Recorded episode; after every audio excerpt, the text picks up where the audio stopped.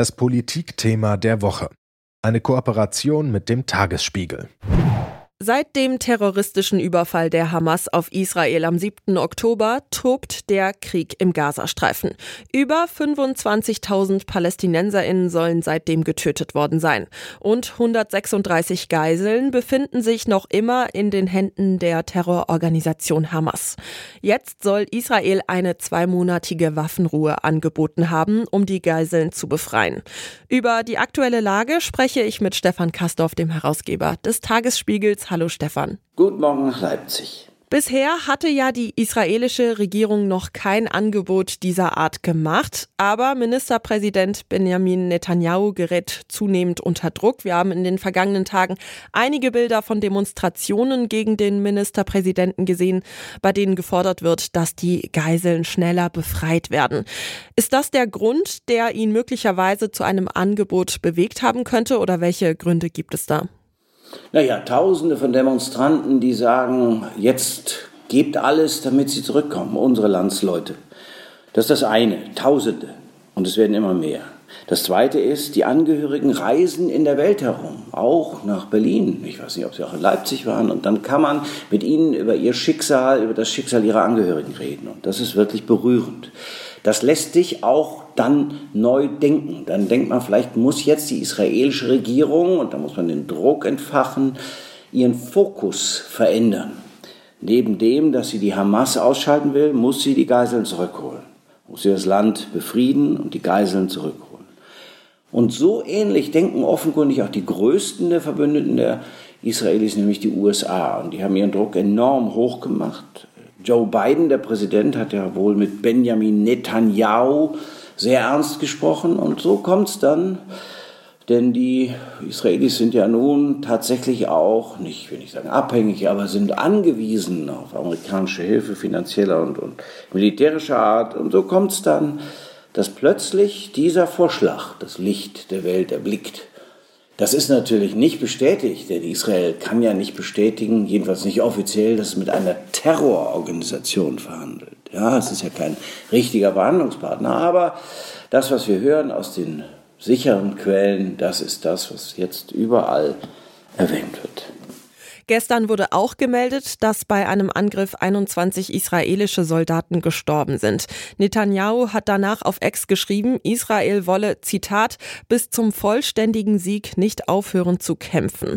Das klingt ja nicht nach Waffenruhe. Für wie wahrscheinlich hältst du eine Feuerpause? Also ich halte eine Feuerpause für sehr wahrscheinlich, weil tatsächlich der Druck im Kriegskabinett, und das ist eine überparteiliche ein überparteiliches Gremium mit Benny Ganz, mit dem früheren Generalstabschef und seinem Gegenkandidaten bei einer Wahl, mit äh, anderen Eisenkot, ähm, auch ein ehemaliger Generalstabschef mit Joachim Garland, einem General, der jetzt Verteidigungsminister ist, also mit lauter Fachleuten, und zwar parteiübergreifend. Also die haben beschlossen, dass man, dass jetzt ein ein Angebot unterbreitet werden soll, damit die Geiseln nach Hause kommen. Das, es gibt auch ein, eine unterschiedliche Sichtweise darauf. Also Benny Gantz, wie gesagt, früher Generalstabschef und eine wirklich keine, keine, keine Taube, also kein Mensch, der nur an, äh, sagen wir, den Frieden dächte, äh, wenn es ihn denn gäbe. Nein, der will aber, dass die Geiseln zurückkommen. Das ist seine wichtigste, seine, seine höchste Priorität.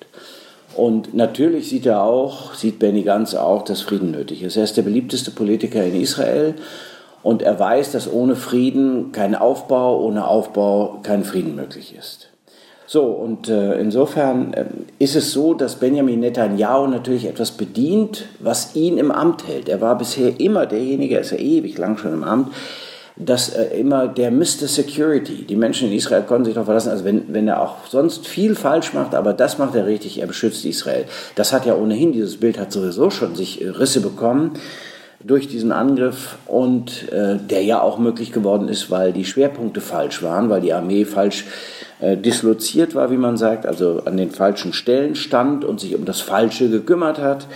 Und deshalb hat es schon Risse bekommen und nun versucht er halt durch harte Sprache und durch diese Faust, die er immer wieder bald deutlich zu machen mit ihm, wird es keine Unsicherheiten geben. Ja, ja, gut, das ist klar, dass Israel jetzt nicht völlig aufgeben wird. Das, dafür haben sie auch viel zu viel eingesetzt und dafür haben sie auch viel zu klar kommuniziert, um was es ihnen eigentlich geht. Es geht darum, die Hamas so un kampfunfähig zu machen, dass sie nicht mehr, dass Israel nicht mehr angreifen kann, dass es keinen Krieg mit der Hamas mehr geben wird in Zukunft. Ja, von dem Kriegsziel rückt auch Benny Gantz nicht ab, aber man kann das ja unterschiedlich ausdrücken. Israel ist da natürlich die eine Seite, ähm, die Hamas die andere Seite. Also du gehst davon aus, dass da ein Kompromiss gefunden werden kann, zu dem auch die Hamas zustimmt? Ja, sagen wir mal so.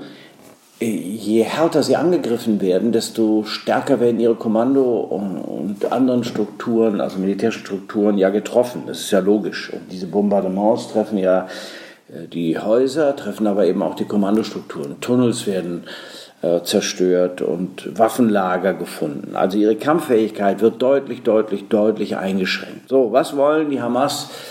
Was will die Hamas erreichen? Ja, sie will Menschen aus den Gefängnissen herausbringen, die auch übrigens vorher, das ist natürlich auch ein, das ist auch ein Deal, das muss man mal vorstellen, die vorher wegen irgendwelcher terroristischer Taten ja gefasst und verurteilt worden sind. Diese Menschen aus dem Gefängnis freizubekommen, ist natürlich auch ein kleiner Sieg. Also wenn du dir vorstellst, 136 Geiseln oder 105 Geiseln und vielleicht die Leichname, Gott, oh Gott, man mag das alles gar nicht so sagen, aber vielleicht die Leichname herauszugeben gegen, beim vergangenen Mal, beim letzten Deal waren es 240, ich weiß nicht, gegen nochmal 240 verurteilte palästinensische Terroristen. Das ist schon auch ein kleiner Sieg. So, und deswegen könnte es sein, dass die Hamas dem zustimmt. Richtig ist, dass sie das, was sie bekommen will, nicht bekommen, nämlich dass die Israelis aufhören, mit ihnen, äh, also aufhören, sie, zu, sie anzugreifen. Es wird eine zweimonatige Feuerpause geben. Offensichtlich, sage ich jetzt mal, offensichtlich fühlen sich die Israelis inzwischen so stark und so sicher, dass sie das zulassen können, weil sie denken, dass die Hamas dann ihre Kommandostrukturen nicht revitalisieren kann, nicht neu aufbauen kann, nicht wieder völlig kampffähig wird. Aber es ist auch für Israel ein Risiko. Also die Hamas muss sehen, dass das für Israel auch ein Risiko ist. Denn immer mal wieder fliegen Raketen. Erstaunlicherweise bei diesem zerstörten Landstrich fliegen Raketen aus dem, aus dem Gazastreifen gen Israel. Also da gibt es schon noch was. So, und äh, da wäre es für beide Seiten eigentlich strategisch richtig, für beide Seiten strategisch richtig zu sagen, okay, wir machen das jetzt. Und wer weiß, wenn du mal zwei Monate Feuerpause hast, ob es nicht gelingt, in der Zwischenzeit durch weitere Vermittlung von Ägypten, Katar und den USA, der Nahostkoordinator von Joe Biden, Brad McGurk, ist ja in der Region die ganze Zeit und verhandelt da. Also vielleicht kann man dann mehr erreichen. Das wäre ja für viele, für viele, auch für viele Freunde Israels, ja, das wäre eine Erleichterung. Mhm. Also ob es tatsächlich ein Angebot für eine Waffenruhe gegeben hat, das hast du schon gesagt, das ist nicht bestätigt und wir wissen auch noch nicht genau, wie, also dementsprechend auch noch nicht genau, wie das aussieht. Die Freilassung von Geiseln, auch die Möglichkeit, zwei Monate lang humanitäre Hilfe in Gaza leisten zu können, das wäre natürlich schon ziemlich gut, aber auch diese Zeit geht ja einmal zu Ende. Äh, wie äh, könnte es danach weitergehen? Also ein Ende des Krieges ist ja auch dann leider eher nicht in Sicht? Halt, halt, halt. Der Verteidigungsminister Jörg Galland hat ja eine neue Phase einge eingeläutet, verkündet, mit dem Ende, und zwar mit dem Ende intensiver, intensiver Kämpfe in Nordgaza. Er sagt, wir haben unsere Ziele, also das sagt er damit implizit, wir haben unsere Ziele in Nordgaza erreicht und deswegen treten wir in eine neue Phase ein, also es wird jetzt punktuell gekämpft. Ja, also jetzt nicht mehr große Bombardements und dann rücken Truppen vor und so weiter, sondern sie machen es jetzt mit kleineren Einheiten und punktuell. Das ist das Erste. Also die Intensität der Kämpfe wird sich verändern, wird nicht abflauen, aber es, wird nicht mehr so große Verheerungen geben. So, das ist das eine.